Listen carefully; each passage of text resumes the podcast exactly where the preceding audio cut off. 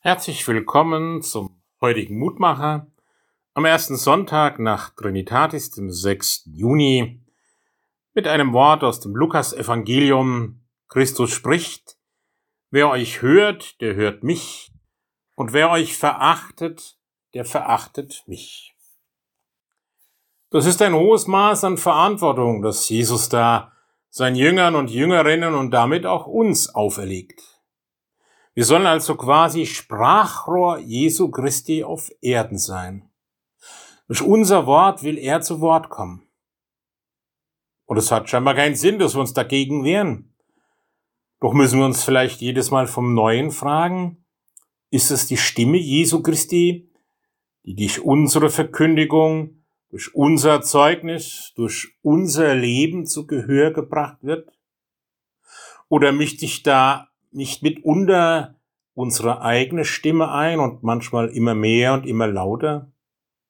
Könnte da nicht je und je festgestellt werden, wer euch hört, der hört nur euch, weil die Stimme des Herrn unter uns zu kurz kommt?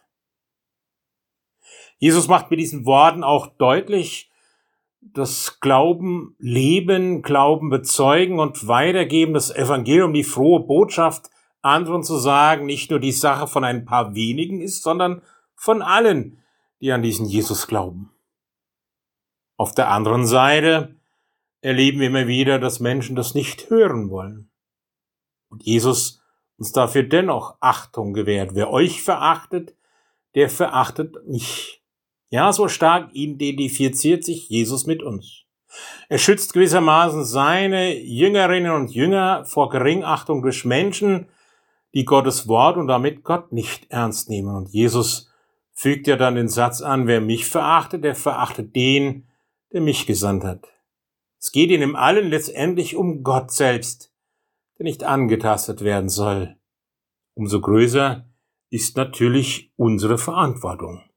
Und die Zusage Jesu erhöht und erniedrigt gleichzeitig. Christen sprechen für Jesus, aber sie können es nur durch ihn und aus seiner Kraft heraus tun.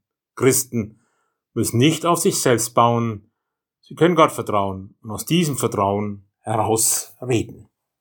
Herr Jesus Christus, du gibst uns dein Wort, bitte gib es uns so, dass wir mit unserem Zeugnis vor dir ehrlich und treu erfunden werden. Mach uns offen dafür, dass wir von deinem Wort, das wir weitersagen sollen, zuerst selbst getroffen werden, damit wir auch glaubwürdig bleiben. Amen. Bis Christi, ihr Roland Friedrich Pfarrer.